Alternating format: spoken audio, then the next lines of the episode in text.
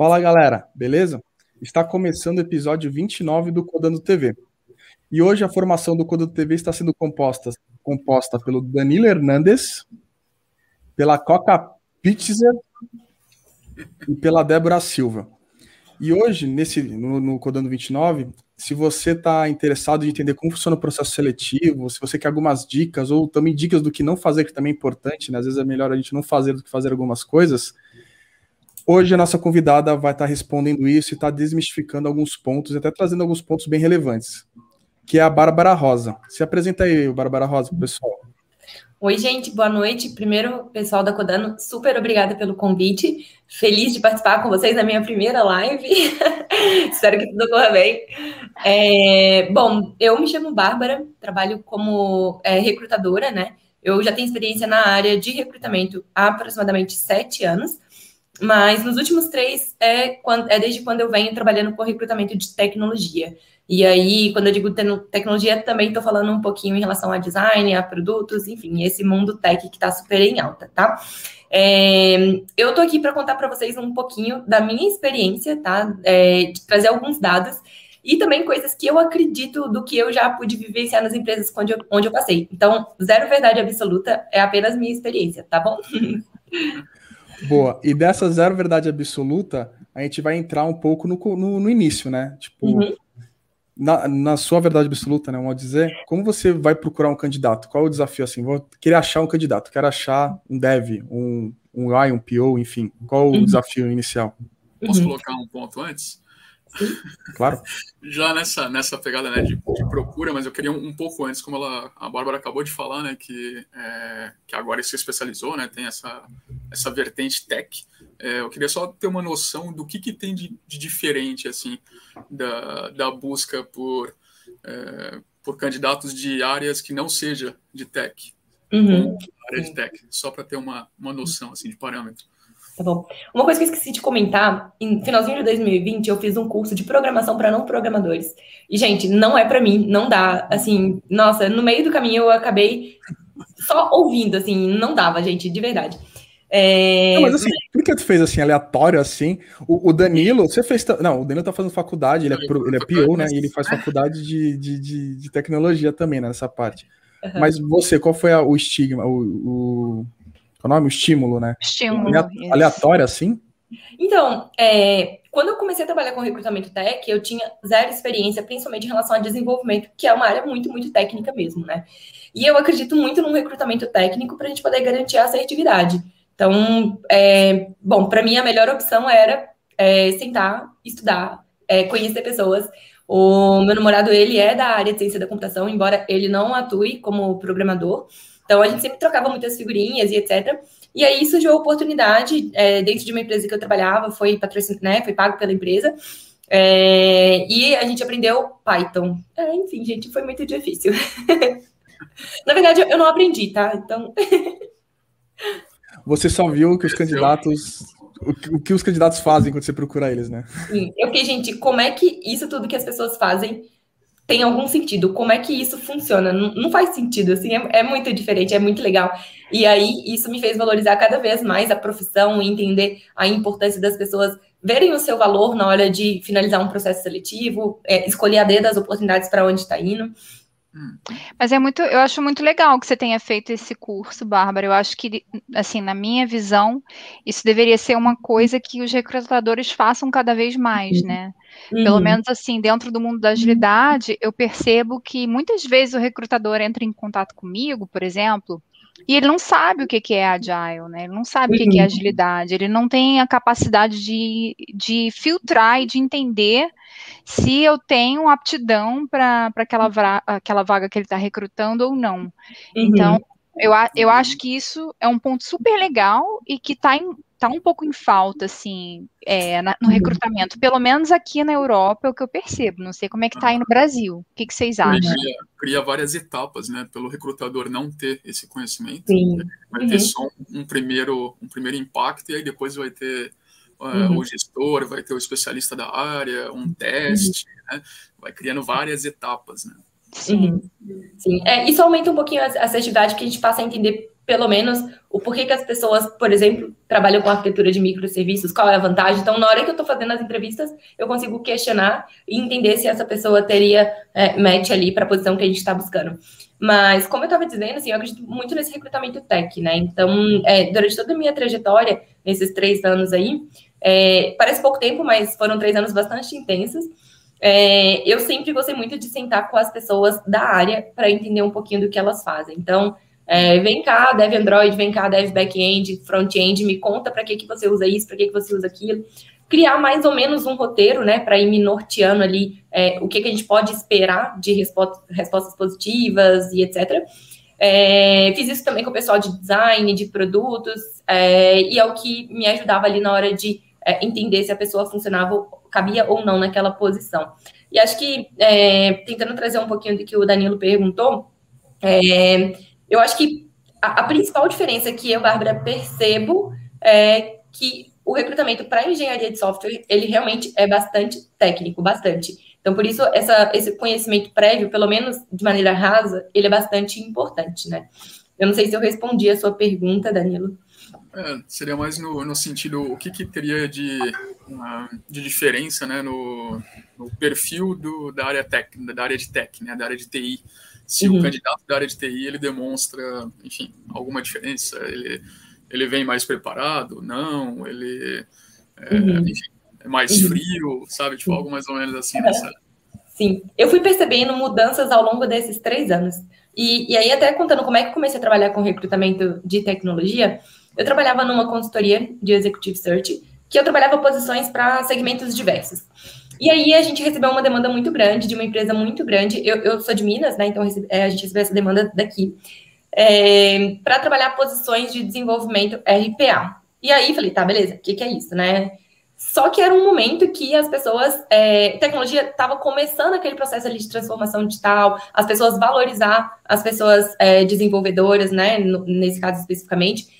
E essa empresa estava passando por esse. É, é uma, é uma fábrica, tá? Então, só para explicar um pouquinho para vocês, então, processos bem engessados, nada tecnológico. Então, a, a empresa estava começando a montar essa área de RPA e ela tinha salários muito ruins e precisava de inglês avançado.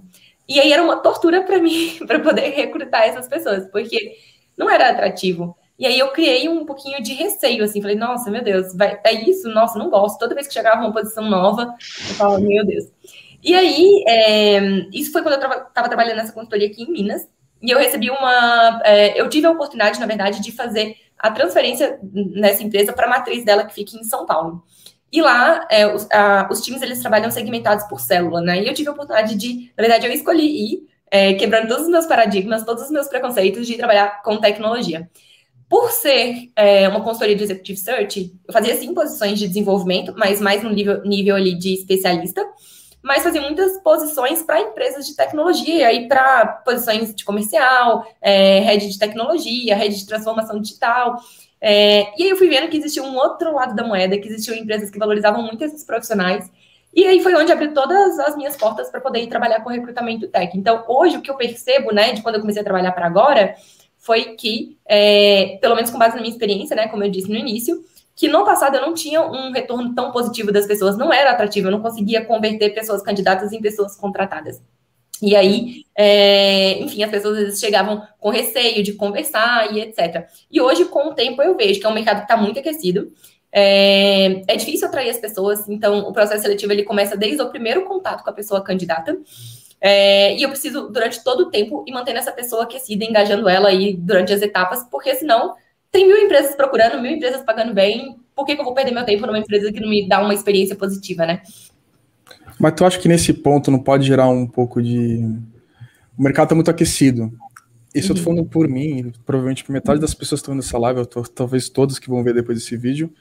É, não fica algo comum você saber tanta coisa que às vezes o próprio candidato não, não, observa tanto. Como você trairia a, a chamar atenção? Você vai direto ao ponto do salário, ao desafio, ao que no caso? Depende, depende. Acho que depende muito da empresa que a gente está falando. Tem empresas que têm a marca empregadora muito apaixonante, que estão forte no mercado. Essas empresas, basta você mandar uma mensagem que você tem um retorno positivo, ainda que durante o processo seletivo essa pessoa né, desengaje, decline, etc., é, você consegue converter para pelo menos começar o processo. Existem empresas que ainda estão trabalhando nesse processo de marca empregadora. Então, sim, às vezes a pessoa né, é, é um pouco mais difícil. E também, assim, na minha experiência, já tive pessoas que, poxa, trabalham em grandes empresas multinacionais, é, empresas que são os olhos de todo mundo, assim, nossa, meu sonho é trabalhar nessa empresa, e que, em algum momento, a minha percepção, é, às vezes, traz um tom um pouco de arrogância, sabe? É, mas, enfim, então, o que eu tento fazer já na, nos primeiros contatos com as pessoas é ser muito clara em relação à cultura da empresa, né, para ela ter certeza de aonde ela estaria se colocando, é, já trazer um pouco da expectativa de remuneração, cargo e etc. Mas isso não é algo que é engessado, né? O processo ele vai acontecendo e, obviamente, ao longo das etapas a gente tem que calibrar a senioridade, né? Os conhecimentos da pessoa. Então, às vezes o que eu trouxe ali no início, lá no final, pode não ser a expectativa da pessoa. Então, super importante esse contato próximo com a pessoa para ir trabalhando de maneira transparente em relação ao que a gente vem tendo de resultado ao longo das etapas. Boa. Muito legal. Pode falar, pode falar. Não, não, é, pode falar, Coca. A preferência, eu sou a última voz aqui da live, pode falar.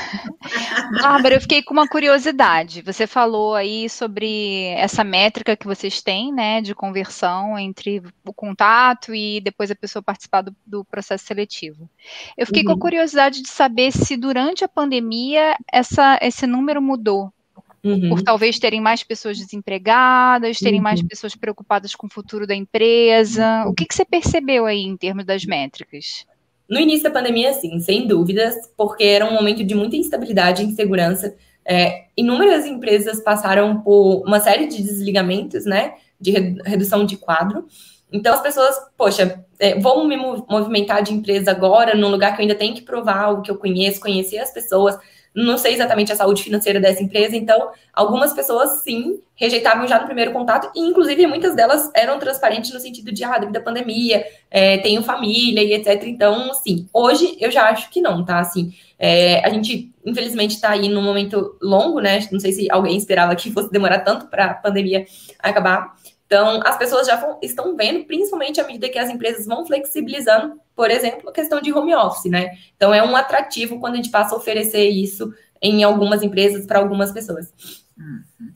E até, até para comentar, o chat já está colocando aqui aí para algumas perguntas, é legal.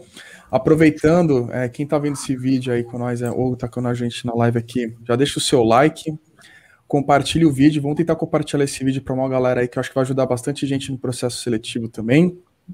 E sempre lembrando que após as lives eu disponibilizo, a gente disponibiliza é, a live aqui nos, nas plataformas de podcasts, que está na descrição do vídeo, todos os links de podcasts, tá? Uhum. Eu acho que a Débora tinha separado alguma coisa para estar tá pegando aí do chat, que aliás seja bem-vindo todo mundo, né? Fernando Bacique, Beatriz Oliveira, Agostinho Jimenez Ayala, é, Yara, Jéssica, sejam bem-vindos uhum. e compartilhem o vídeo para a gente trazer mais pessoas aqui para ajudar mais pessoas aí com esse conteúdo. Pergunta uhum. do Agostinho aqui. Tinha uma pergunta do Agostinho aí que ele já queria colocar fogo no paquinho logo. Obrigada aí mais uma vez, Agostinho, pela presença sempre.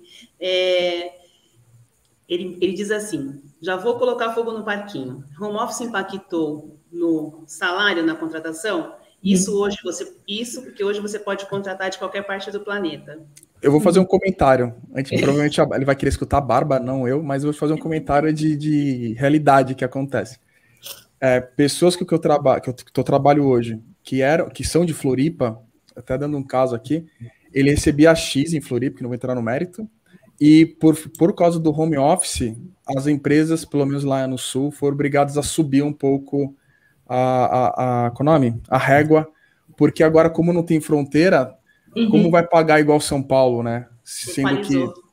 É, isso é uma experiência que eu tenho, de, que eu presenciei, que tem pessoas que eu conheço. É bem por aí, Bárbara? Faz sentido?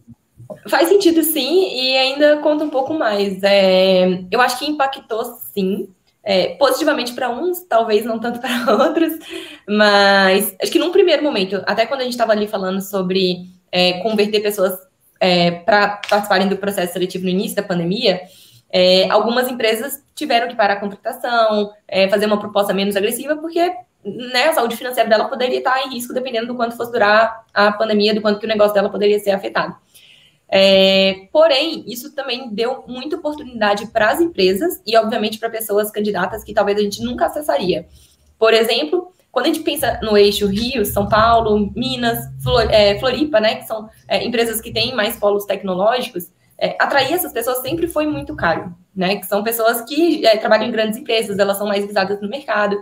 É, em muitos casos, a gente tinha ainda que é, dar um auxílio é, mudança, né, para empresas, sei lá, a pessoa mora em Minas, tem que trabalhar em São Paulo. É, e aí, muitos casos, assim, isso, né, trazendo aqui um pouquinho do que eu já vivi, a gente tentava contratar pessoas do Nordeste, do Norte, eram pessoas que às vezes não, não tinham condição nem financeira, nem familiar de se movimentar para um outro estado. E aí, com a questão do home office, a gente conseguiu acessar essas pessoas. E eu tenho, pelo menos na minha experiência, é, um, um, caso que eu fico muito feliz de uma pessoa é, que, eu, que eu, enfim, é um processo que eu tenho muito carinho por ele, é, a pessoa morava no Nordeste, mora no Nordeste, é, tem três filhos, é casado e, e, ganhava um salário, assim, gente, de acho que 3, 4 mil reais, e era uma pessoa sênior. E aí, quando a gente fez contato com essa pessoa, obviamente a gente não diminuiu, assim, é, acho que isso vai variar muito de empresa para empresa também. Tem empresas que vão ver a oportunidade de, ah, vamos abaixar nossa, o nosso budget aí, vamos colocar a oferta mais para baixo. E tem empresas que vão querer manter, de fato, pagar o que a pessoa vale, né, o que ela tem de bagagem. É, eu sou dessa linha, né? Então, é, acho que vai depender muito de empresa para empresa, de como cada recruiter é, alinha isso com o hiring manager e etc. Muito interessante. Eu acho que a gente tem que ficar atento também a algumas movimentações que ainda vão acontecer, né, Bárbara? É, não sei se vocês estão acompanhando, mas aqui tá tipo um assunto, um assunto que é trending, que foi o, a, a, Google, né, se pronunciou uhum. falando que ia reduzir o salário dos funcionários baseado em a localização que eles fossem viver. Então, ao invés de pagar o salário pelo conhecimento dela, né, pela bagagem que ela traz, ou até manter o salário que ela tinha antes, é, por exemplo, aqui em Dublin você ganha um salário, mas se você se mudar para o interior, eles iriam cortar o seu salário para uma coisa menor, porque o teu custo de vida baixou. Sim. Então, acho que a gente tem que ficar ligado aí no que, que isso vai. Se essa moda pega, né? O que, que acontece, né? Sim. É, então, eu não sei se no Brasil juridicamente isso é permitido, tá? É, o que a gente pode fazer no Brasil, até onde eu conheço, é, por exemplo, a pessoa ela foi promovida a sênior, é, teve um aumento de salário, obviamente, e a gente é, percebe que ela não está performando como um sênior. Ou a gente vai fazer um plano de recuperação para desenvolver essa pessoa e ela chegar no que a gente espera de uma pessoa sênior, ou, né, eu já trabalhei em empresas que dão um step atrás, né, então é, volta ela para o cargo anterior, mas não diminui o salário. É, não sei como que fora do Brasil isso funciona, mas é, enfim, acho que eu me perdi um pouquinho do que você perguntou no início. Não, é, eu, eu, entendi que, assim, tem que pensar o quão viável isso é dentro das leis locais, né? Ou se as leis também vão se adaptar ao que a realidade apresentar, né? Eu acho que tem um pouco disso, a gente não sabe muito bem é, como que essas relações vão vão ficar daqui para frente, né? Uhum. E a coisa que eu fiquei, é, tive conhecimento durante a pandemia por networking, pessoas que trabalham é, no time de recrutamento de outras empresas, é que, principalmente ali, de novo, no início da pandemia, onde várias empresas fizeram grandes desligamentos, é, algumas empresas optaram por diminuir carga horária ou realocar pessoas aonde estavam demandando mais, para que justamente não fosse necessário contratar novas pessoas nem desligar aquelas que já estavam lá.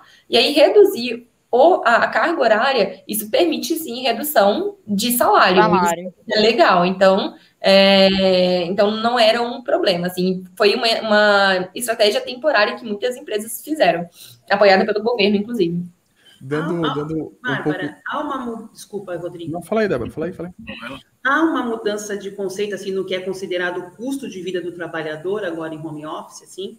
É levado em consideração alguma outra coisa que antes não era? Sim. Tipo, paga minha internet, empresa, eu tô usando. Fora, não, fora os custos de. Fora os custos com os periféricos, assim, com Sim. água, luz tal, mas é, tem também a parte do você estar ali, fechado, e você pode precisar de um auxílio, às vezes até psicológico. Isso é levado em consideração, você acha? É, sim, isso foi um grande diferencial desde o início da pandemia. Assim, empresas que começaram a dar auxílio home office, que fosse um valor simbólico, 100 reais, 150 reais.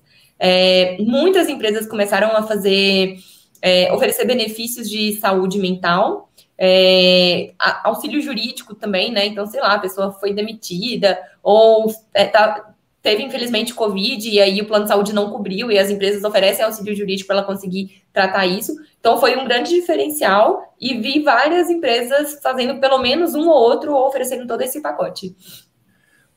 E endossando um pouco o que a Coca falou agora há pouco, eu vi um comentário aqui do Fernando Bassic, que falou que a Google vai bancar todo mundo que mora no jardim, morando nos jardins, né? Para quem não sabe, Jardins é um bairro, um bairro, não sei o quanto é caro, eu moro em São Paulo, mas não sei o quanto caro é, mas eu sei que é bem caro. Então a Google vai estar tá bancando o resto. E até aproveitando uma pergunta da Beatriz Oliveira, não sei se você falar. Deixa eu puxar aí, Pode puxar? É, a Beatriz, ela tá, eu conheço, tá estudando, né, para RH recursos humanos, então é, é, justamente essa a pegada. É, qual, a, qual dica que você dá, né, Bárbara, uhum. para quem está começando a estudar RH e quer uhum. trabalhar, quer enviesar né, para a uhum. tecnologia? Sim, é, imagino que essa pergunta seja trabalhar com recrutamento tech, né, e não ela virar uma desenvolvedora, né? Imagino. Acredito que sim. Ah, que por tá, coincidência... vou tentar responder as duas coisas, porque daí ela tem a resposta para as duas. Que por coincidência, né, Bárbara, a gente estava conversando isso antes de a gente começar a live, né? Sim, sim. Sim. É, então, é, para quem não sabe, enfim, né, a maioria provavelmente, mas eu sou formada em turismo, a minha primeira graduação. E, enfim, nunca, nunca fui feliz com aquilo. Eu gosto de trabalhar com pessoas, eu gosto de impactar a vida dessas pessoas. E aí eu falei, ah, vou fazer psicologia. Mas quando eu comecei a fazer psicologia, eu queria trabalhar com clínica e com criança. Mas as coisas foram acontecendo, assim, por questões financeiras, do meu momento pessoal, e eu comecei a trabalhar com recrutamento. E, por um acaso, eu cheguei no recrutamento de tecnologia. Então, para mim, foi um acaso mesmo, assim, a minha trajetória foi me levando para isso. É, obviamente, mérito meu, mas é, eu, o que eu contei no início, é, não sei, né, se a Beatriz estava aqui no início, mas eu fui fazer um curso de aperfeiçoamento de programação para não programadores para entender um pouquinho do técnico. É, assim como eu sempre tive o costume de sentar com as pessoas das áreas de é, desenvolvimento, design, produtos, é, para entender um pouquinho mais do que elas fazem. Agora, é, para quem está começando a é, trabalhar, é, o que eu sugiro é tentar. Tem vários cursos hoje, hoje que oferecem né, uma base de formação para recrutamento tech. E fazer networking. O LinkedIn tá aí, é uma excelente ferramenta. É, pede, pede mentoria, assim, tem várias pessoas recrutadoras que ajudam a estruturar currículo, que dão dicas de como você chegar nesse mercado. É, e, e, ao contrário também, né, o que eu queria dizer para quem está estudando ou trabalhando com RH e quer virar pessoa desenvolvedora, por exemplo, é, hoje tem várias iniciativas de formação, né? É, a Beatriz, é, pelo menos, né, pelo nome aqui, é do gênero feminino, tem várias iniciativas que abraçam a causa de inclusão de mulheres na tecnologia. É, e é uma boa oportunidade para quem quer virar dev. E eu já, já conheci uma pessoa, contratei uma é, menina, uma mulher, ela era recrutadora é, e ela quis trabalhar com desenvolvimento Android. E ela deu três meses, eu já nem estava mais trabalhando na empresa. Bom gosto ela tem. Suspeito para falar, né? Ah. Mas deu três meses que ela estava mais ou menos exercendo a função de desenvolvedora Android. Era a primeira experiência profissional dela como dev Android. Ela, eu não estava mais trabalhando na empresa, ela me mandou mensagem, Bárbara, ai, acho que eu tô querendo voltar para recrutamento. Qual dica que você me dá?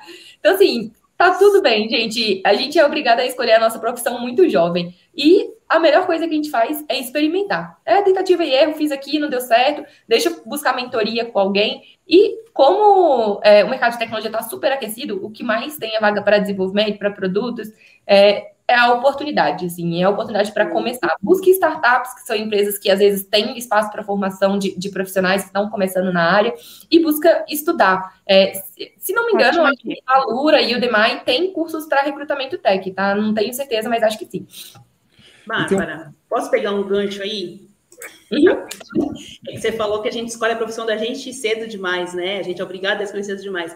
E para a gente que escolhe depois dos 40, como é que, como é que o RH vê isso? Gente, hoje com a questão de diversidade, é, tem se discutido muito a questão de também dar espaço para pessoas que querem fazer a migração de carreira depois dos 30, depois dos 40, 50. É, eu ainda não conheço nenhuma iniciativa, assim como eu disse, para mulheres, né? Que, por exemplo, é, aí é desconhecimento meu mesmo, não conheço nenhuma que ajude nessa movimentação de carreira para pessoas acima de 40, como foi a pergunta da Débora.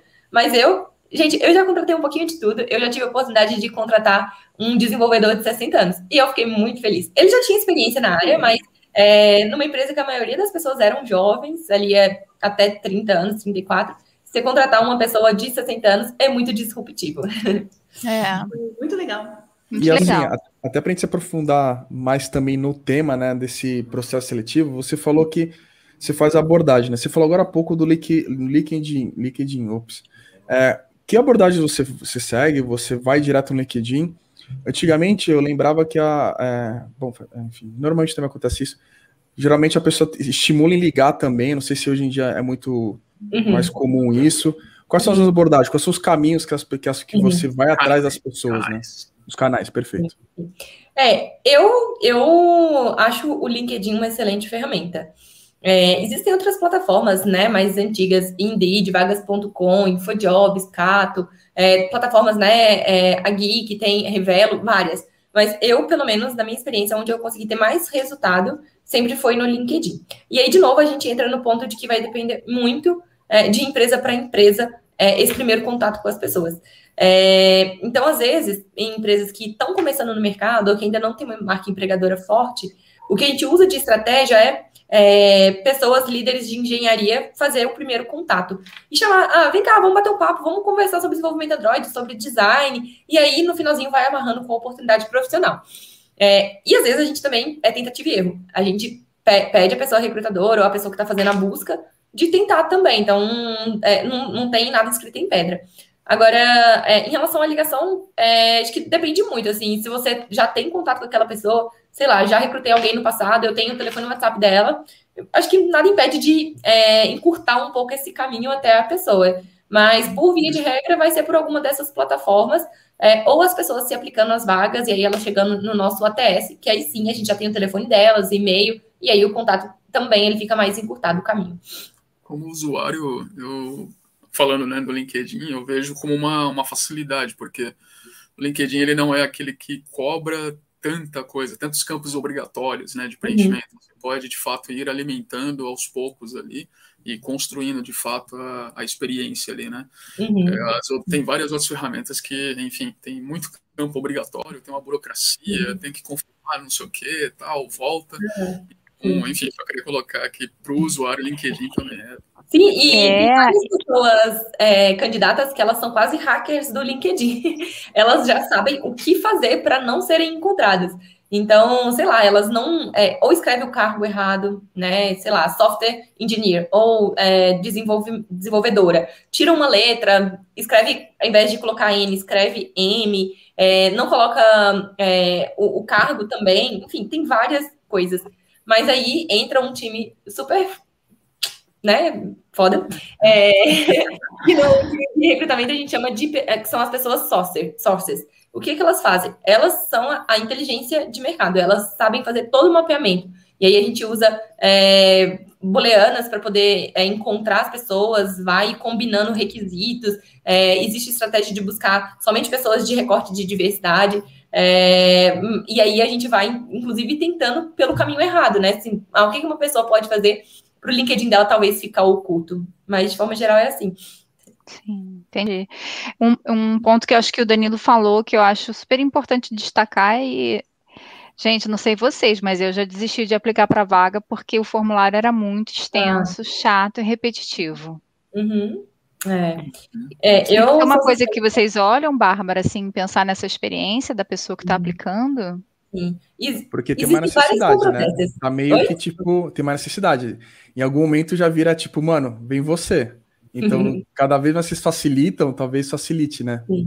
Existem várias controvérsias. Se eu for pensar na minha experiência, eu como candidata, eu odeio fazer teste. Odeio fazer qualquer tipo de teste. É, e no passado, quando eu estava procurando estágio, várias vezes eu, eu falei assim, ah, vou procurar uma oportunidade profissional. Chegava numa empresa que tinha um monte de teste e falava, ah, não vou fazer. Assim, porque se eu estiver trabalhando principalmente, a minha vida é muito corrida, sabe? Ter que dedicar um tempo para aquilo e etc. Porém, eu também entendo a importância disso, assim, principalmente empresas que é, estão muito na moda, que recebem inúmeras aplicações, que a gente é, não tem que ficar indo atrás das pessoas, é, a gente usa muito como estratégia de filtro, né? É, seja, sei lá, medir fit cultural, é, uma coisa que o pessoal tem usado muito é colocar algumas questões de código, né, para a pessoa já resolver ali, a gente vai usando no, notas de corte. Mas, aí de novo, se a gente for pensar em diversidade, a gente perde muita gente boa, porque tem pessoas diversas que, enfim, elas não ou não tiveram formação para responder uma etapa de código, é, ou não têm acesso a um computador que permite ela abrir a página ali para poder fazer. Então, é, existem várias controvérsias. É, o que eu percebo muito é que, é, por exemplo, é, colocar o que a gente chama de take home test, que é a pessoa desenvolvedora, na, na maioria dos casos, né? A gente passar um teste para ela fazer em casa cinco dias, sete dias, enfim, a gente perde muito engajamento. Porque é isso, as melhores pessoas, elas vão estar trabalhando. E às vezes elas não estão nem procurando vaga. Então, por que eu vou dedicar sete dias da minha semana para isso, né? Ou estão em múltiplos processos, né, Exatamente. Bárbara? E aí, um que tem uma experiência melhor ou que está fluindo mais rápido acaba sendo a opção daquele candidato. Sim. Então, assim, ponto, eu, Bárbara. Coca. Desculpa. Um bom... Não, não, só um complementar para o Coca. Eu estava ano passado saindo de uma empresa e eu estava eu estava em dois processos seletivos. E as duas empresas são boas, só que eu tô atual uma dessas duas. Eu fui na segunda, não porque era melhor que a outra, que as duas são boas, são muito boas, pra verdade. É porque um processo seletivo foi mais rápido do que o outro, foi bem demorado. Uhum. Pois é. Não, exato. Assim, eu, pelo menos, eu gosto, eu gosto de teste, eu acho que é importante ter para a gente poder padronizar o recrutamento, para garantir que eu estou avaliando as pessoas em cima dos mesmos critérios. E aí, de novo, vou voltar sempre na questão de diversidade, porque a gente tem inúmeros vieses inconscientes, e o que garante que quando eu falo com uma mulher, uma pessoa preta, uma pessoa com deficiência, que eu não estou avaliando ela negativamente. Então, o teste ele é importante para isso. É... Mas, tem o fit cultural, né, também, que você tocou, Bárbara, que eu acho importantíssimo, desculpa te cortar, é que o fit cultural, é, enfim, eu às vezes respondendo né, o fit cultural ali por teste, não, enfim, não, não faz jus, né? Uma Sim. conversa talvez tete a tete ali presencial uhum. ou virtual mas com um tempo maior para poder conhecer a pessoa, né, ver os trejeitos, enfim, Sim. e assim por diante, você consegue ter uma empatia maior do que, de fato, responder ali um disque, né, ou um... Sim, um exato. E são testes que tomam muito, long, é, muito tempo, né, então eu vou trazer um pouco do que o Rodrigo disse e vou comentar o que você falou, Danilo, que o mercado está muito aquecido, gente, então se eu estou entrando em contato com alguém aqui de vocês, tem mais milhares de empresas, e hoje, quanto mais rápido o processo acontece, isso não significa avaliar de qualquer jeito, é, mais rápido a gente tem é, possibilidades de conseguir trazer aquela pessoa para o nosso time. Em relação a fit cultural, é, hoje em dia tem se falado muito em relação a ed culture, que significa o quê? Pessoas que somam. Porque quando você fala fit cultural, a gente está falando de pessoas que são iguais, fazem iguais, pensam iguais a gente. E a gente sabe que isso é impossível, né? Assim, a gente, tem, a gente tem a nossa criação, a cultura de onde a gente nasceu, as nossas vivências, então é impossível. Então é você pensar quais são os valores da empresa.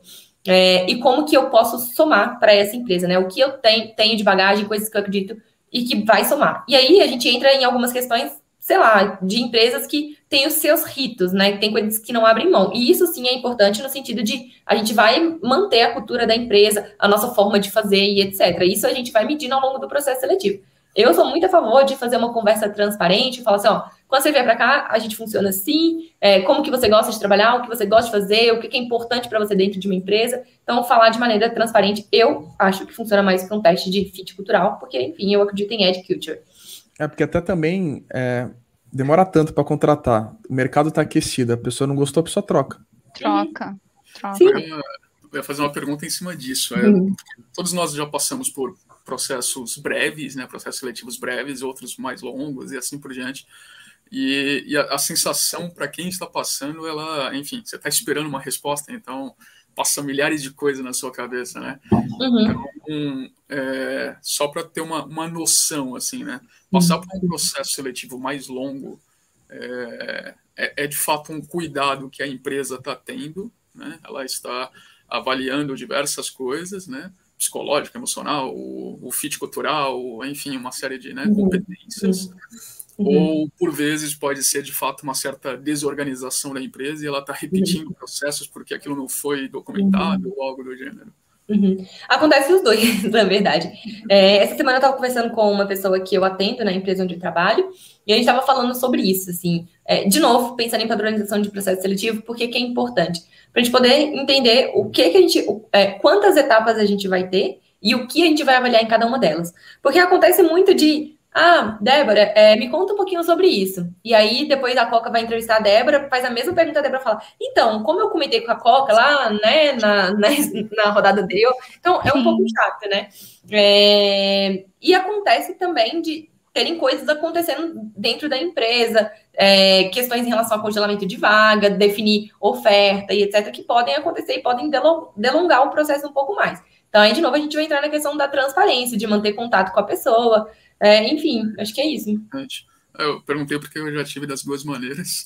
Uma que de fato é a empresa que eu estou no momento e que teve todo um cuidado ali para uhum. avaliar tecnicamente o fit cultural, é, perfil, enfim, né? É, isso foi muito bom e agregador, assim. Uhum. E acrescentou. Uhum. E teve outras que, enfim, você acaba esperando por ser empresas maiores ou algo do gênero e fica uma repetição ou perde-se ali um, né, um tempo uhum muito grande, e aí você volta ao processo na etapa anterior, enfim, uhum. certa bagunça, assim. Por isso que é importante esse contato, não só com a pessoa candidata, né, de transparência, de sinalizar o que está acontecendo, por que está demorando, quais são as etapas, o que a gente vai avaliar em cada uma delas, como também manter um bom relacionamento do lado de dentro de casa, com o hiring manager, para a gente poder ir sinalizando isso. E assim, gente, é, eu já vivi, vivenciei casos de pessoas fantásticas, que a gente fez uma proposta super atrativa financeiramente falando, e que a gente deixou de contratar porque o processo não trouxe uma experiência positiva. Assim, eu vivenciei isso. Tem coisas que podem ser erro meu, sem dúvidas, mas tem coisas que às vezes não competem a mim, competem à empresa, assim, tem muitas coisas acontecendo, vai atrasar o processo. Obviamente, nesses casos, o que eu tento é sempre ir conversando com as pessoas, mas no fim, o processo seletivo já diz muito de como é trabalhar na empresa. E assim, o Agostinho Jimenez perguntou, eu vou passar para a Coca essa pergunta. Ô, Coca, é, quem é o que determina o tamanho da peneira de seleção? Eu sei que eu nessa de RH, mas também você tem um. Enfim, você, é super engajada, você sabe é, o, as pessoas que você entrevista e tudo mais. Você chega a interferir nisso? Você pensa nisso? Você dá alguma sugestão nisso? Como funciona assim para ti também? Não só que tem responsabilidade de RH, mas também tem um time técnico, né? Independente de técnico que eu tô falando, não é só desenvolvimento, né? Técnico falando técnico da área X, né? Enfim. É, como que funciona essa influência aí? É, para dar um pouquinho de contexto para a galera, eu já fui head de departamento, né, diretora de departamento, então estava bem envolvida assim na parte de processo seletivo, orçamento, pessoas e tudo isso. E assim, pelo menos na minha experiência, quem determina o tamanho dessa peneira normalmente é o gerente contratante. Não sei como é que é na sua experiência, Bárbara. É, e assim, eu particularmente, sempre envolvi muito a equipe que estava contratando, né? Então, uhum. botar o time para falar também, botar o time para conversar, botar pessoas do time para entrevistar essa outra pessoa, é, mesmo que seja num, num, formato mais informal, né? Tipo, vamos ali na cafeteria e deixa as pessoas se conhecerem, fazerem perguntas, sem aquela pressão de estar tá numa sala de reunião, uhum. passando por uma avaliação, né? Mas eu uhum. acho que, assim, é, o, digamos assim, o, o, último responsável por essa peneira, eu diria que é o gerente contratante. Sim, a gente, é, pelo menos assim, é, o que eu acredito quando a gente fala peneira, a gente pode pensar duas coisas. A peneira, de fato, no final, quem vai passar de etapa por etapa, e também pensar na régua de avaliação, né? Então, no fim, eu acredito que quem determina vai ser a, a pessoa que é hiring manager, que é o gerente contratante. Mas a pessoa recrutadora, ela é muito importante para conseguir negociar esses pontos. É, por exemplo, pensando em régua de avaliação, né? Senioridade, requisitos. É, quando a gente recebe uma demanda de vaga, que podem acontecer por vários motivos, né? Seja substituição, vaga nova, empresa está crescendo, é, um trabalho temporário, enfim. O que acontece, né, é, é a pessoa recrutadora sentar com a pessoa hiring manager e discutir o que, que a gente está buscando qual tipo de problema que a gente quer resolver com a chegada dessa pessoa. E é muito normal virem com uma lista infinita de requisitos. E aí a pessoa recrutadora, ela entra aí, assim, o que que é de verdade o que a gente precisa e o que seria legal que essa pessoa tivesse de bagagem para nos trazer.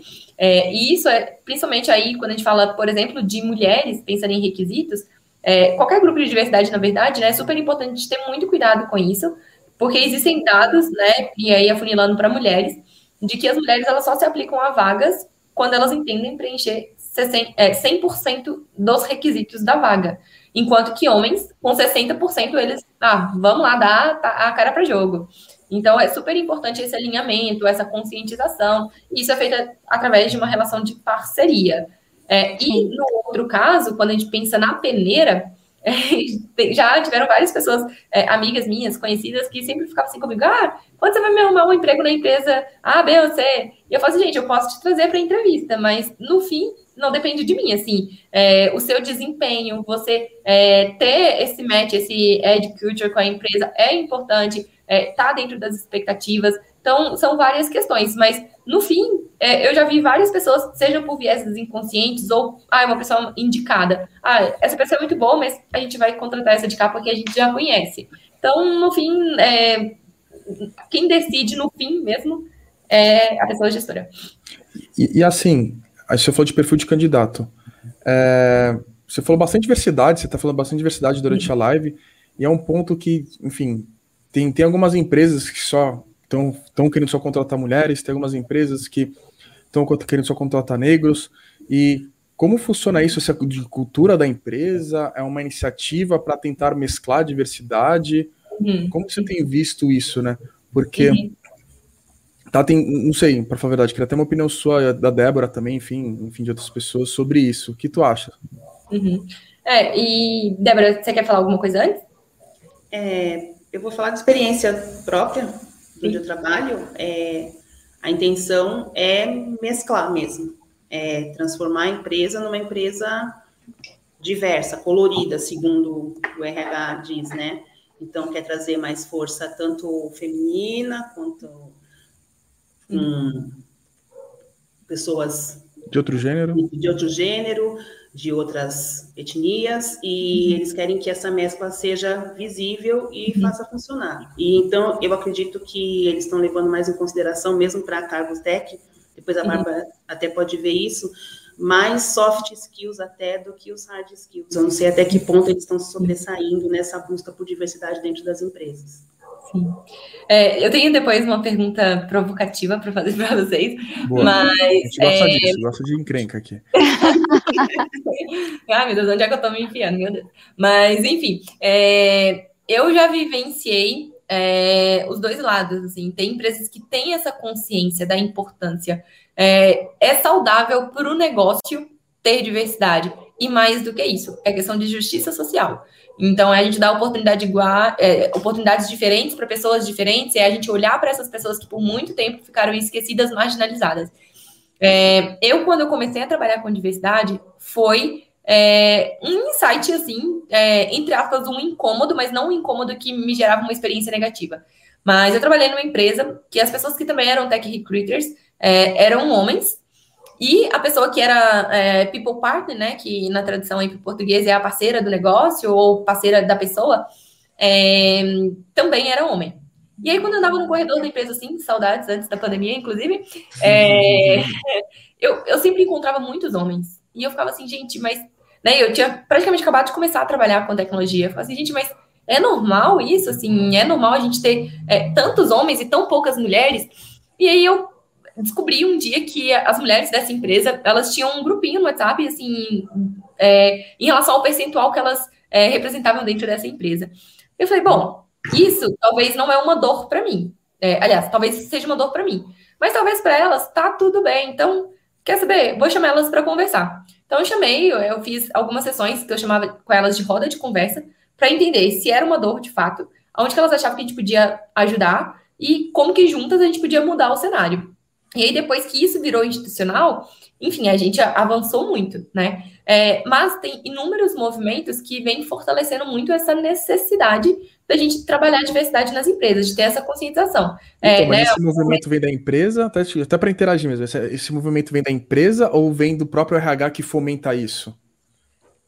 Depende, assim, tem os dois casos. Por exemplo, né, assim, é, movimentos como Black Lives Matter, é, se a gente for pegar índice de pessoas trans, né, transfobia, quantas pessoas que são assassinadas, é, a quantidade de jovens pretos que são mortos ou né, são abordados pela polícia de maneira agressiva, é, isso tudo foram é, criando é, situações de poxa, peraí, né? Tem alguma coisa errada. Como que a gente pode ajudar a reparar, a reparar isso, né? Como que a gente pode dar oportunidade para essas pessoas que estão na periferia, que sofrem violência e etc.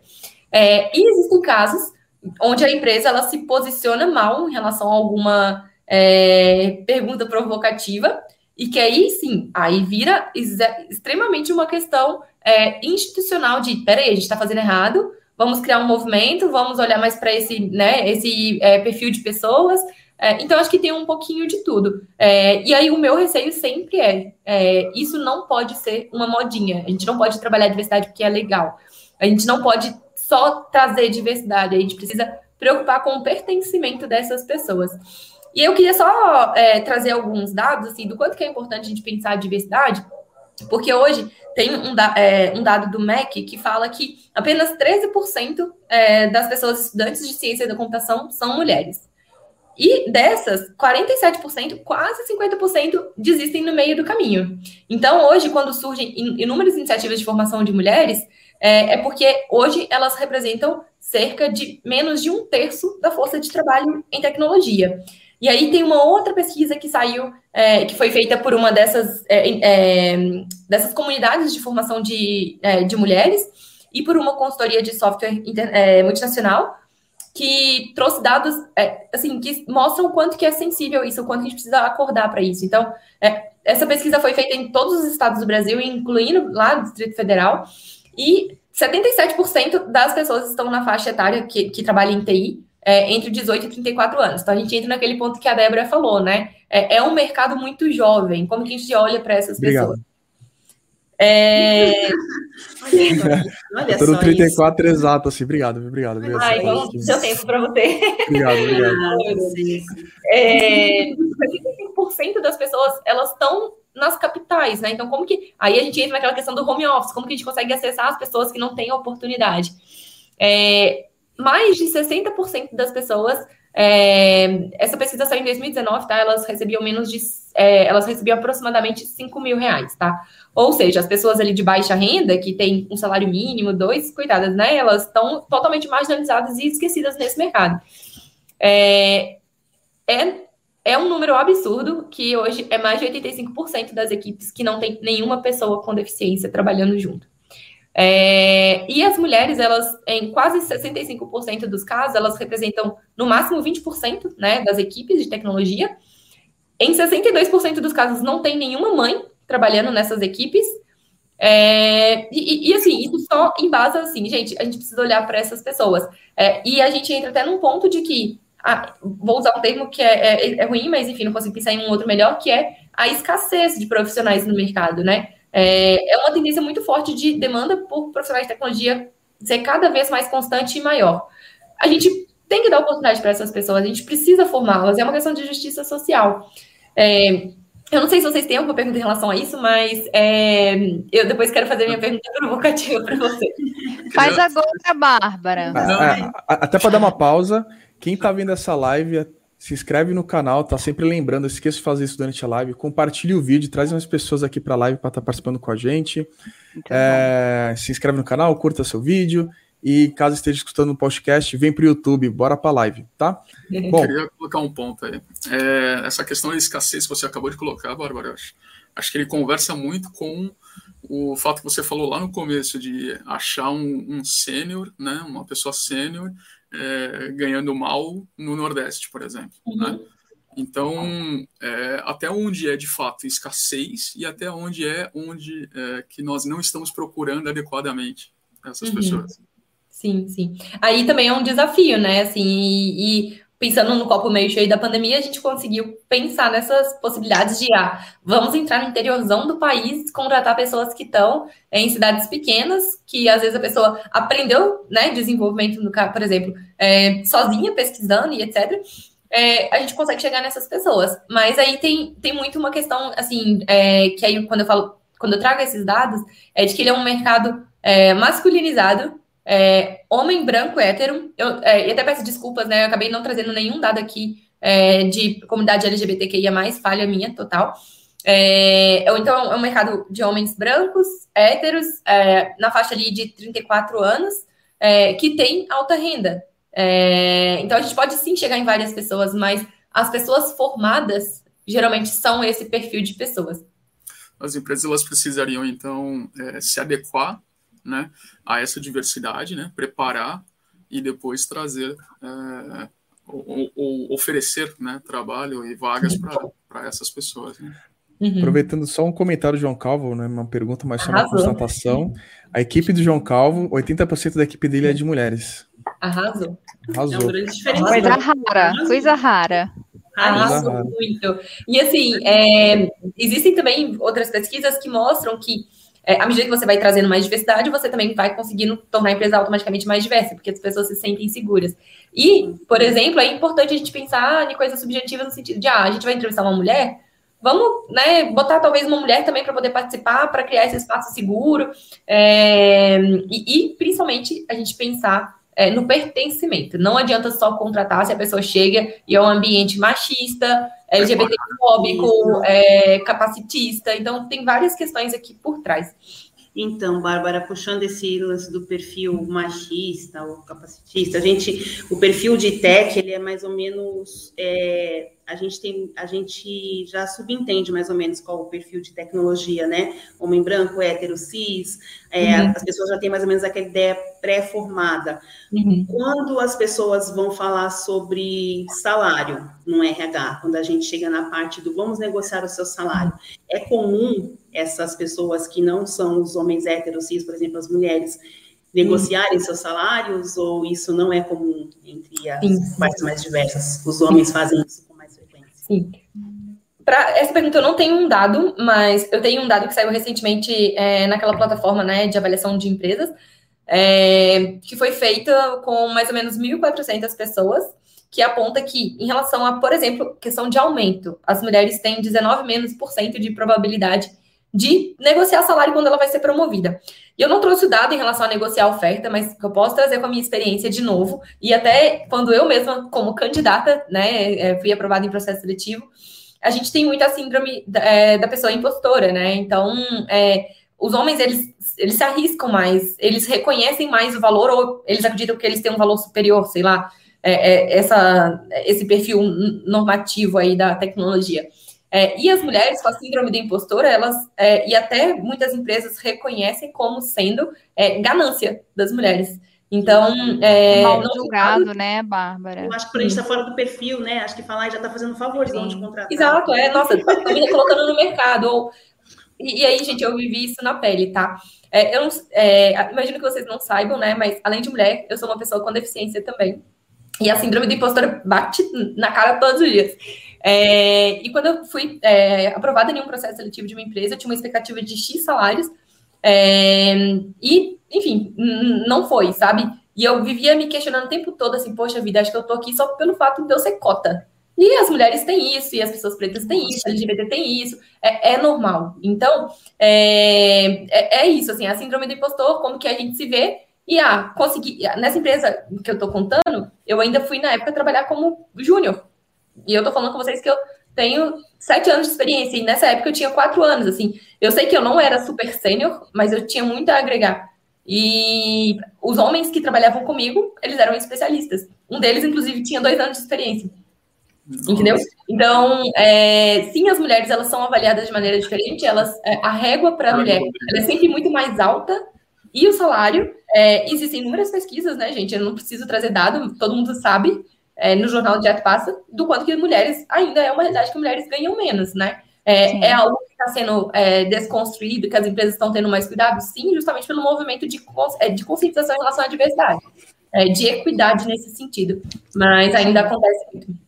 Então, mas nesse ponto também, a gente está pensando do lado da diversidade, que é super importante, tá, gente? É, mas eu estou curioso de saber como funciona o lado ao uhum. contrário da empresa de negociação. Independente uhum. do gênero, eu quero Sim. negociar, você me ofereceu X, eu quero X mais 2. Uhum. Como funciona essa negociação? Você tem um, um, um budget separado, uhum. você trabalha em cima disso, uhum. você tem que falar com o gerente e falar assim: ó, oh, eu quero esse cara, esse cara aqui pediu mais dois, puta, eu uhum. gostaria. Como uhum. funciona esse processo de negociação? Porque. Esse trâmite, né? É, esse trâmite, essa parte aí. Sim. É, então, eu, eu, nunca trabalhei na área de remuneração, mas o que eu vivenciei assim, na, ao longo da minha trajetória é toda vez que a gente fala assim, ah, vamos contratar uma pessoa sênior, uma pessoa júnior, a gente está falando de um budget, a gente não está falando de um cargo. Então, essa vaga ela tem um orçamento ali por trás. que geralmente, ah, se a gente paga, sei lá, 5 mil para uma pessoa júnior, é isso mais um pouquinho. E aí, quem vai definir a questão da senioridade da vaga é ali a pessoa recrutadora, com, com gestão e, e a, a, realidade do time. É, mas aí, poxa, beleza, a gente tá falando de uma vaga de sênior, por acaso esbarrei numa pessoa especialista que é muito boa. É, se tem budget, a gente consegue sim negociar. E acontece também de, poxa, é, por exemplo, vamos voltar lá no Nordeste, né? A questão da pandemia e etc. É, muitas empresas viram isso como uma oportunidade de jogar, jogar as propostas lá para baixo e diminuir os custos. E aí vai muito da pessoa ter consciência do seu valor. É, e aí ela negociar. Então, é, não vai depender da pessoa recrutadora, vai envolver hiring manager, vai envolver time de remuneração, mas sim, é possível, mas também acho que é importante de ter consciência, é, assim como a pessoa de, de, deveria ter consciência do quanto ela vale, do que ela tem de bagagem, é a gente também conseguir trazer feedbacks do porquê, sei lá, a gente não vai conseguir dar a proposta como ela esperava. Então, a gente tem que ser muito claro nesse sentido. Ah, a gente está te avaliando como sênior, porque você é, tem essa bagagem, mas isso aqui a gente precisa desenvolver. E o nosso plano de desenvolvimento para você envolve isso. E talvez, sei lá, em seis meses, um ano, você chegue nesse salário ou até mais. E se acontecer de no meio do caminho você começou a trabalhar, a gente percebeu que você de fato é uma pessoa sênior e a nossa avaliação foi falha, vamos corrigir, entendeu? Mas é, acho que de forma geral. Esse RH, esse, esse RH é raro, hein? É. É. Cara, se vocês um dia receberem mensagem da Bárbara, fique contente. Isso aí. Eu ia, perguntar uma coisa para desmistificar, por exemplo, uma coisa que acontecia muito nos processos seletivos e conversando né, entre, entre as pessoas que participam do processo seletivo é, ah, a pessoa recrutadora ela jogou o salário abaixo, ou seja, pechinchou ali ou coisa do gênero, porque no final das contas ela vai ganhar mais comissão se ela jogar o meu salário é, abaixo. Que aliás, uma... isso não, enfim. E um adendo, você tem meta? Repete aí, Daniel, repete aí, desculpa. É, enfim, vamos dizer assim, no contexto ali de várias pessoas que passam pelo processo seletivo, sempre surge um assunto que é é, a pechincha do, do salário, né? É, uhum. Então, essa, essa briga para subir a régua do salário e diminuir, etc., e que as recrutadoras possuem essa, vamos dizer assim, essa meta, né, como o Rodrigo colocou, de diminuir, porque assim uhum. elas ganham uma comissão maior, ou a empresa uhum. que ela representa ganha uma comissão né, uhum. se jogar os salários para baixo e conseguir um preço menor, enfim, algo assim. Uhum. É, eu, pelo menos, nunca trabalhei numa empresa que comissione por isso, mas sim já trabalhei em empresas que tinha meta de, é, de forma geral, assim, numa média, a gente conseguir fazer as nossas propostas com 10% de aumento. Então, é, era uma meta. É, era possível, nem sempre, né, gente? Principalmente pensando no mercado de tecnologia. É, então, existem também empresas que pagam comissão para a pessoa que fecha a vaga, assim, mas aí não necessariamente porque ela jogou a proposta para baixo. É, enfim, é, não sei se eu te respondi, Danilo. Não, tranquilo. Ah, tranquilo. Mas para desmistificar é, mesmo, uma, que, enfim, aquela. Que, pode falar, pode falar. Não, que tem até um ponto, né? É quando você. Acho que todo mundo já passou por isso aqui, e quem não passou um dia vai passar e vai lembrar de mim falando. Quando você fala com RH, ah, você está interessado por quanto? Aí você fala, X. A pessoa fala, ok. Você fala, putz. Caramba, podia ter pedido Tinha mais. Tinha margem. Tinha margem aí, cacete, porque não Tinha pensei, margem, tá ligado? É, e é difícil você trabalhar com essa questão de meta, de, de fazer propostas na casa de, sei lá, 10%, né? Como o exemplo que eu trouxe. Porque aí a gente não passa a remunerar as pessoas com base no que elas valem, né? Mas com base no que elas têm hoje. E aí é outra história para pano para manga. É, tem muita é. coisa que é relacionada aos valores também, né? A ética. Eu, eu, tive uma funcionária que no processo seletivo ela disse que a pretensão salarial dela era um tipo um X, que era. Eu acho que era 40% do que a vaga dela valia no mercado. Uhum. E eu podia ter me aproveitado, né? A empresa podia ter se aproveitado disso, de pegar um, uma ótima profissional por um, por um preço super baixo. Mas eu fiz questão de passar para RH que a gente ia pagar ela, tipo, a faixa média do mercado, entendeu? Então, acho que vai muito da ética também, né? Mas da ética, é bem da ética. O João Calvo fez uma pergunta aqui que eu achei interessante, capciosa, como disse ele, né? Se é normal o RH estar envolvido somente com a contratação e lidar apenas com questões de benefícios. Existe uhum. uma outra área que deveria cuidar das pessoas e a evolução uhum. delas? Sim. Eu acho que a maioria dos RHs, na verdade, não dão visibilidade do quão grande é, é o RH e é muito complexo, porque a gente tem um time é de recrutamento. Eu não faço nem ideia, para falar a verdade, isso é, é verdade. É, a gente tem um time de recrutamento, que o nosso trabalho é recrutar, encontrar os nossos talentos, e aí né, envolve esse trabalho de negociação com as pessoas gestoras, de pensar diversidade para né, contratação e etc. Existe time que vai trabalhar remuneração. E aí existem é, empresas hoje que trabalham com pesquisa de mercado para entender, sei lá, quanto que a gente está pagando para uma pessoa designer sênior. E aí a gente vai estruturando o, a, o grade de cargos e salários em cima desse mapeamento de mercado. Existe o que a gente, né, que eu traduzi um pouco antes, o que a gente chama de parceira do negócio ou parceira de pessoas, né, o people partner ou business partner que são as pessoas que devem ajudar nessa ponte. Então, sei lá, a pessoa foi abordada por uma empresa, é, não quer sair, mas ela acha que né, o salário dela está defasado. Essa pessoa senta, conversa junto com o Hire Manager, com essa pessoa People Partner, e vai ajudando aí a, a né, é, costurar as coisas. Então, o RH é muito grande. Tem time que específico que vai olhar para folha de pagamento, para benefícios, para de treinamento e desenvolvimento. Enfim, o negócio é muito maior do que todo mundo pensa. Aproveitando esse gancho, é, justamente de evolução né, do, do candidato, e, enfim, o, o, colaborador né, tendo essa evolução. É, como que, que vocês veem, né, como as recrutadoras veem, essa questão de soft skill e hard skill, né? Uhum. Porque, enfim, uma coisa que eu ouço bastante e que para mim faz sentido é, que o hard skill você consegue, né, posteriormente aprender, né? Você pode ter curvas de aprendizado e aquilo você ensina aos poucos, mas o soft skill, é, a curva de aprendizado ou a curva de adaptação é muito maior e às vezes não se alcança, né? Então, enfim, queria só saber se...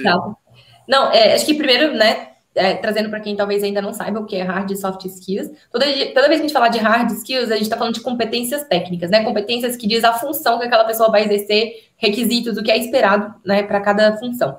Quando a gente fala de soft skills, são habilidades interpessoais, né? Questões comportamentais, como que essa pessoa se relaciona com outras pessoas, como que ela se comunica, enfim. E aí, é, também é uma história, assim, tem pano para manga, mas, resumidamente, é, e aí é um grande risco, né? Porque o mercado está aquecido, empresas estão crescendo, tem um volume de vagas muito grande. O grande perigo é a, a urgência fazer com que a gente escolha uma pessoa somente pelas skills técnicas, né? Somente, somente pelo que ela sabe fazer.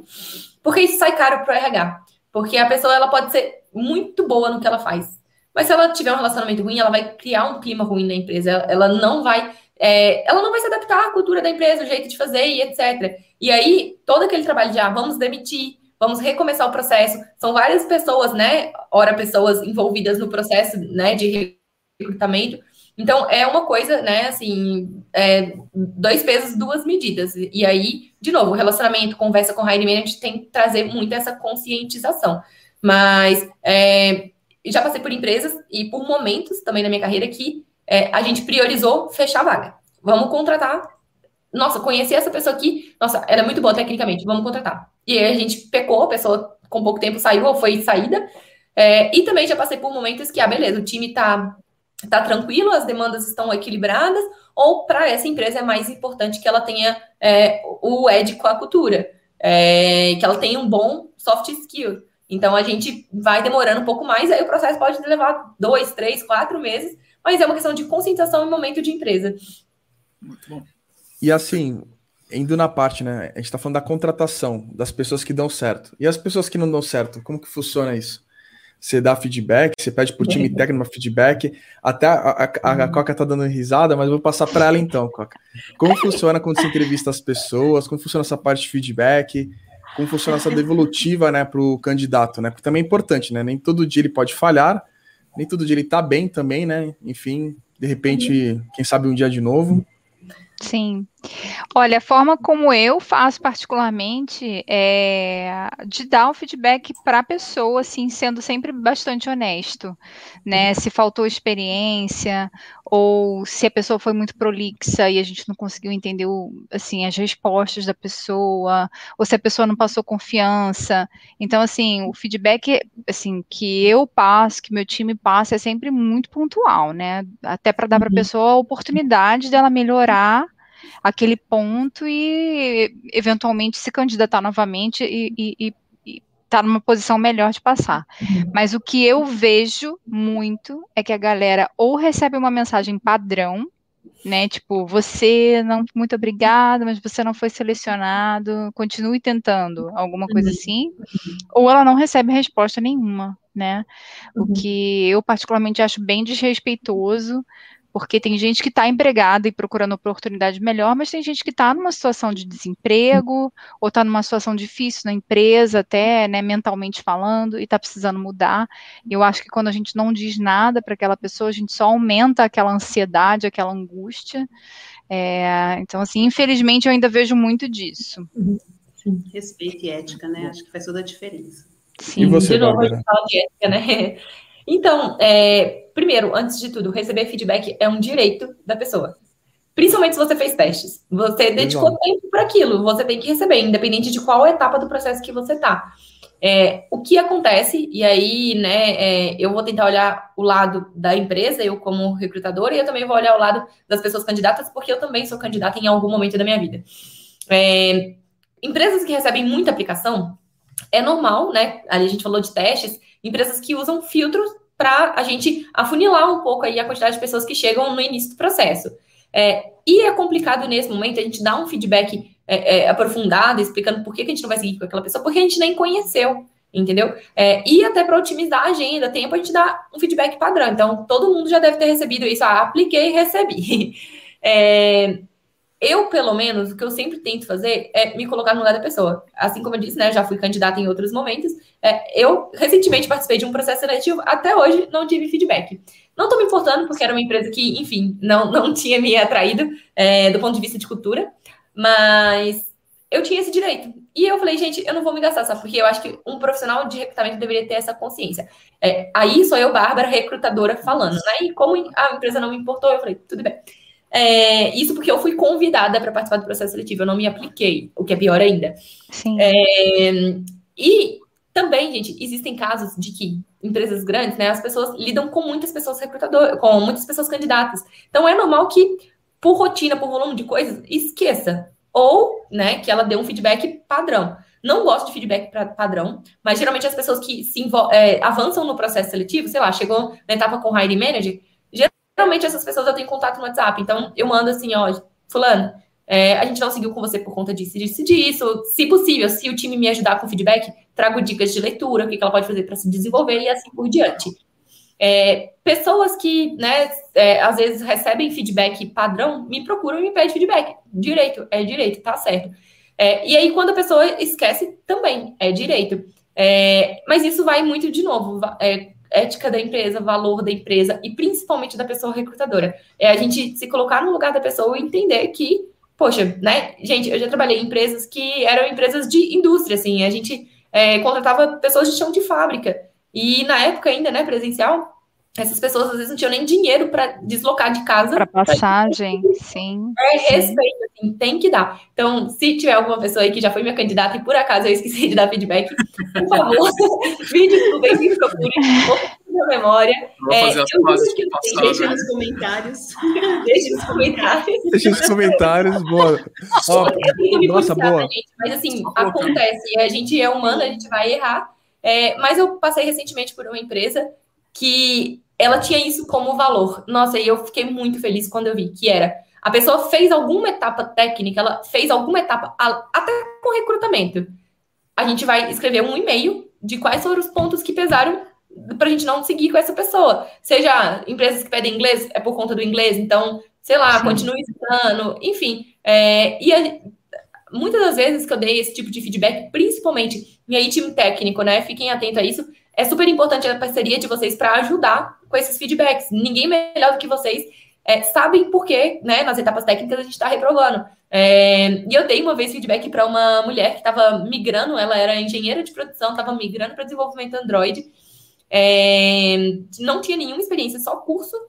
Ela fez um processo seletivo com a gente, a gente sabia que ela não tinha experiência, que ela era júnior, mas, enfim, a gente acabou não seguindo com ela. E o pessoal me passou uma dica de cursos na Alura, de é, artigos, de comunidades, para ela estar em contato. E ela ficou tão agradecida que eu falo, é o mínimo, é o meu trabalho, sabe? É respeito, você dedicou um uhum. tempo pra gente. Mas, enfim, gente, acho que vai de empresa para empresa, de pessoa para pessoa, mas é, quem tiver em contato comigo em algum momento eu esqueci de dar feedback, deixa nos comentários.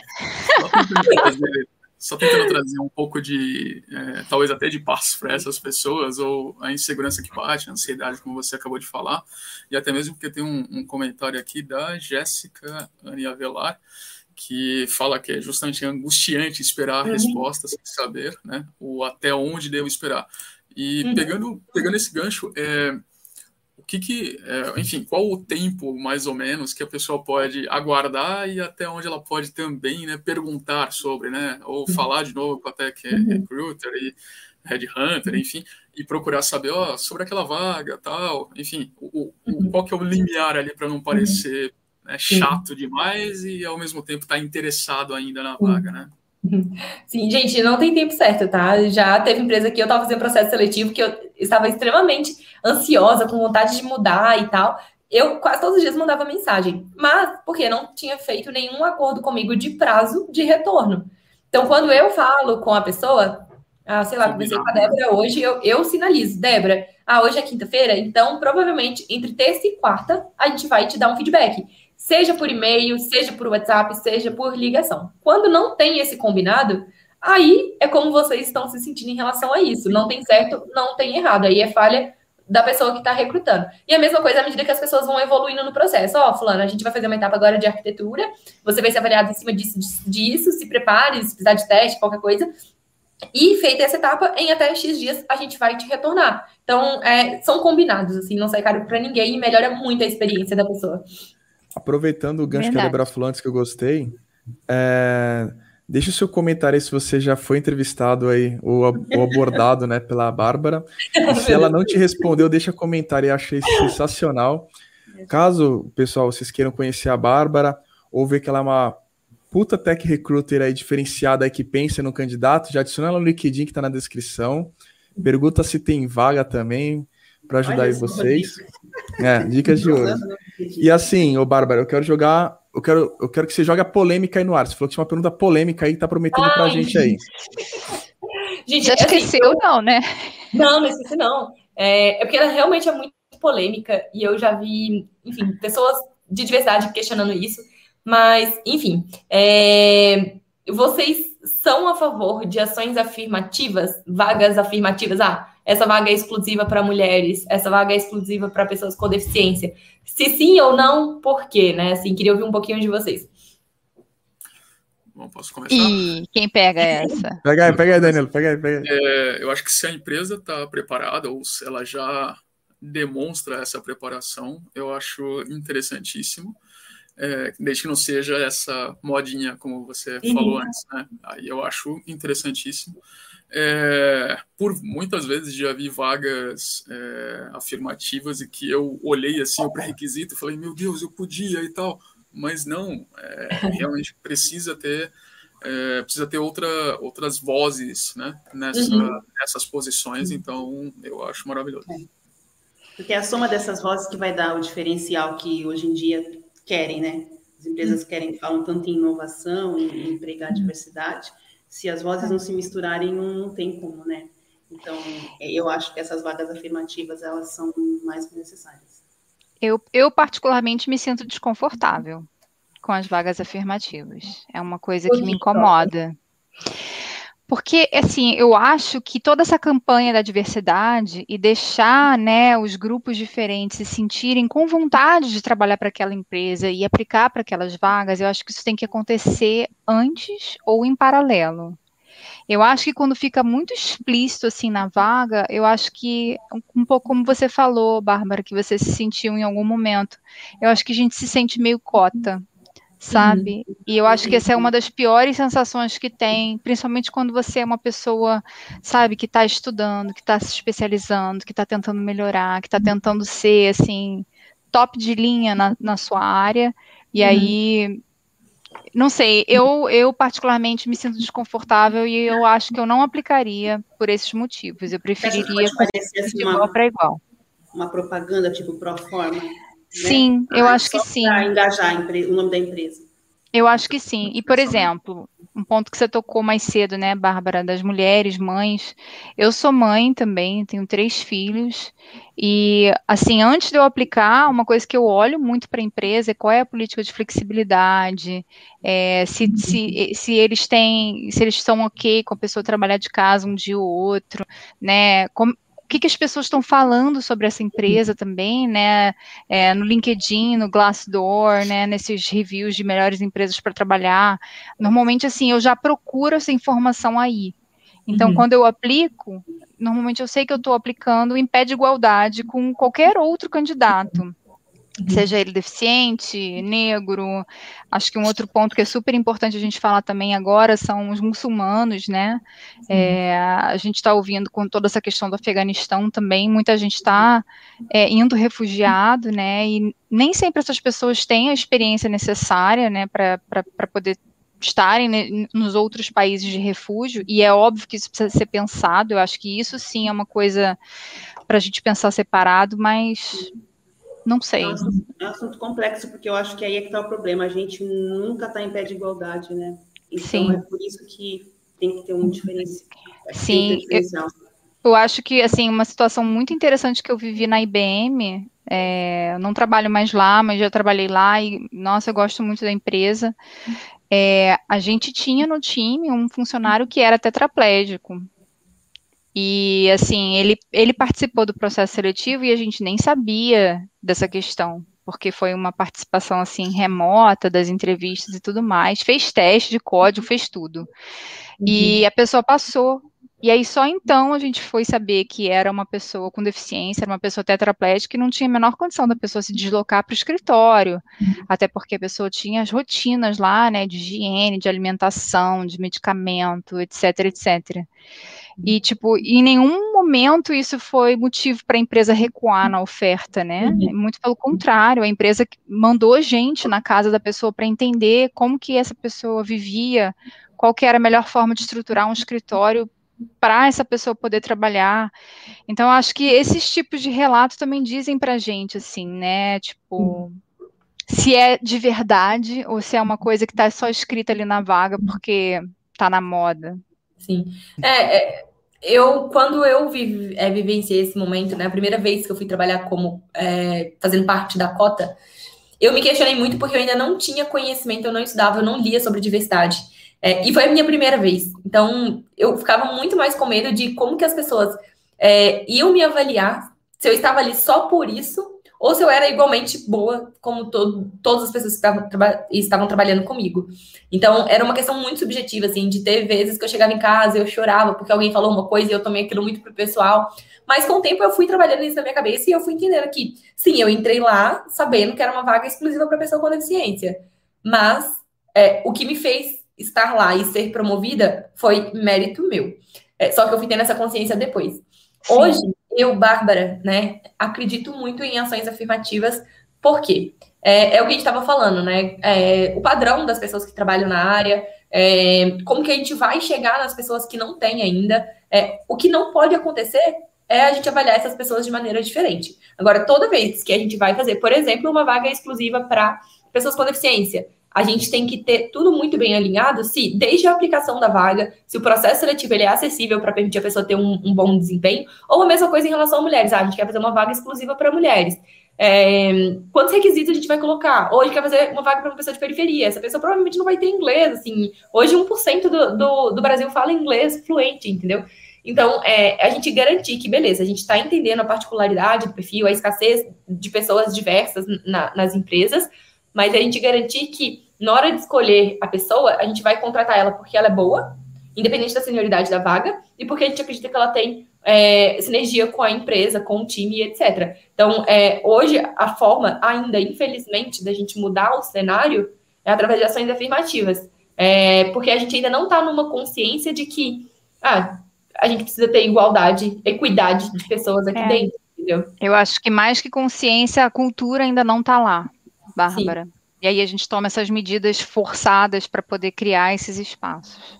E no caso, a minha opinião referente a isso, é muito fácil falar, né? Porque eu não participo ou não, ou não me senti uma cota em algum momento, mas é, mesmo que sejam ações com interesse ou ações de modinha, pelo menos são ações que geram algo bom, nem que seja bom daqui a longo prazo. Hoje é cota, mas Sim. vai evoluir tanto esse assunto que uhum. daqui um ano não é mais cota, virou uma rotina, mudou mais Mas eu acho que então... isso não é uma regra, Rodrigo. Desculpa te cortar, mas eu acho que isso não é uma regra. Porque você pode ter uma vaga afirmativa, por exemplo. Essa Sim. vaga é exclusiva para mulheres. Aí você só faz, só recruta mulheres, você só entrevista mulheres, você vai escolher, sei lá, uma mulher para aquela vaga.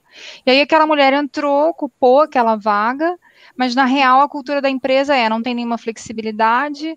É, se a mulher tem filho pequeno e está amamentando, por exemplo, não tem sala de amamentação, não tem pausa para amamentação, é, enfim, uma série de, de coisas então. faltam para você manter aquela mulher ali. Entende? Por isso que eu pontuei no começo de, de ter uma base, né? A empresa realmente ter essa base antes de gerar essas, essas é que empresas... é, Exatamente. É, Porque é. não é uma regra assim, você botou, resolveu o problema, sim, né? Sim, não, sim. como que você como que você garante que aquela pessoa está bem naquele ambiente, né? Não, não é só um, não é só colocar isso na vaga. É esse é isso que eu estou querendo dizer. É, por isso eu disse em vários momentos aqui sobre é, não é só contratar, não é só atrair é, reter. A gente está dando as mesmas oportunidades, a gente está promovendo pessoas diversas, é um ambiente seguro. É, e eu vi aqui no comentário que alguém tinha feito uma pergunta sobre é, se o, o, a pessoa recrutadora que é responsável por manter, reter as pessoas, ajudar no desenvolvimento de carreira. Sim e não. Eu acho que ela tem que ajudar nesse, nessa provocação, nesse questionamento de, de fato, gente ter uma empresa segura para contratar pessoas LGBT, pessoas trans e etc. É, mas hoje, muitas empresas, né, empresas maiores, já têm uma área é, exclusiva de diversidade, tem uma área de pertencimento, tem a pessoa, de novo, people partner, que vai ajudar nisso daí. Então, é, não é só contratar, a gente tem que se preocupar se de fato é um espaço seguro e propício para o desenvolvimento dessa pessoa. Boa. Até para a gente não estender muito, porque esse assunto daria muito pano na manga, ainda mais que temos três mulheres com uma puta personalidade aqui, o bagulho ia estender bastante. Voltando, ao, até para a gente fazer um, um, o final da live aqui, eu sempre passo uma pergunta, e foi a pergunta que eu, nos posts, né, junto com o Danilo, né, que me ajudou a montar o texto, a gente vendeu isso para o pessoal. Eu acho que tudo durante a live é, está explicando todas as dicas ou, ou, pontos. Mas dá um resumo aí para a gente, Bárbara. Dicas que o que pode e não, o que não pode fazer de maneira bem resumida para quem estiver assistindo essa parte aí da live, para a gente estar tá encerrando ela. Sim. É, acho que uma coisa, responda a pessoa recrutadora sempre que vocês receberem um contato. Eu sei que pessoas de tecnologia recebem mensagem todos os dias e muitas por dia, e que às vezes é, é, fica tipo spam, né? Assim, ai meu Deus, mais uma mensagem. Mas pesquise sobre as empresas, ou pelo menos responde, né? Fala sim, não, porque você mantém networking. Talvez para você naquele momento não faz sentido, mas você cria essa abertura para que em outro momento, se você não estiver feliz na empresa, você possa, possa considerar trabalhar nessa empresa que te fez o contato. É, é sempre pensar em networking e que pode existir uma oportunidade melhor do que aqui a gente está. É, isso eu falando como candidata. é, segundo, sejam sinceros, sinceras ao longo do processo seletivo. Não só apenas em relação ao que vocês sabem fazer, mas principalmente em relação às expectativas, coisas que você gosta ou não. Porque a empresa pode dar um salário maravilhoso, uma proposta assim de desafio incrível, mas se o restante não for, não estiver alinhado, você vai se frustrar e rapidinho você vai se movimentar. Então, seja sincero em todas as etapas. E também em relação à parte técnica, né? Porque se você fala que tem conhecimento em X ferramenta, você vai ser cobrado por isso quando você chegar na empresa, né? Então, a humildade e a transparência tem que fazer parte de todo o processo seletivo. É, pessoas de diversidade confiem em vocês, se apliquem a vagas, tentem. E é, e acho que é isso, assim, buscar é, ferramentas para se desenvolver. Hoje tem muitas comunidades que são gratuitas, é, cursos, né, com é, o custo um pouco mais baixo, ou o jeito mais simples, procura mentoria, assim. Eu sei que tem pessoas que fazem mentoria gratuita, é uma forma de aprender bastante. Então, acho que é isso. Boa. É, obrigado, assim, acho que pode ter ajudado uhum. bastante pessoas aqui. Agradeço todas as pessoas que estão até agora aqui com a gente na live. Quem não se está inscrito, por favor, né? Já está na hora de se inscrever. Se inscreve gente, no canal não custa aí. nada, né? É fácil. É. favor, o número que eu tenho do YouTube é que 50 pessoas, de todos os vídeos do Codando, até mais, acho que 50 ou 60, das pessoas que viram o vídeo não são inscritos. Então aproveite e se inscreve aí, clica lá é, e curte o canal. Lembrando que essa live vai estar no, nas plataformas de podcasts no final de semana, provavelmente. E tá acabando mais um capítulo do Codando TV. Obrigado, viu, Bárbara? Obrigado mesmo aí Obrigada, pela presença. Bárbara. Obrigada, gente, pela oportunidade. Eu poderia ficar aqui com vocês mais horas falando, mas... A gente também. A gente também. Se tiver alguma curiosidade, me manda mensagem no LinkedIn. Eu prometo responder assim que eu for ter no tempinho, mas até o final da semana que vem eu respondo todo mundo que me mandar mensagem, prometo. Fechou. Obrigada, galera. Valeu, pessoal. É, abraço, gente. Até mais. Tchau, gente. Boa noite. Tchau, tchau, pessoal. Boa noite. Boa noite.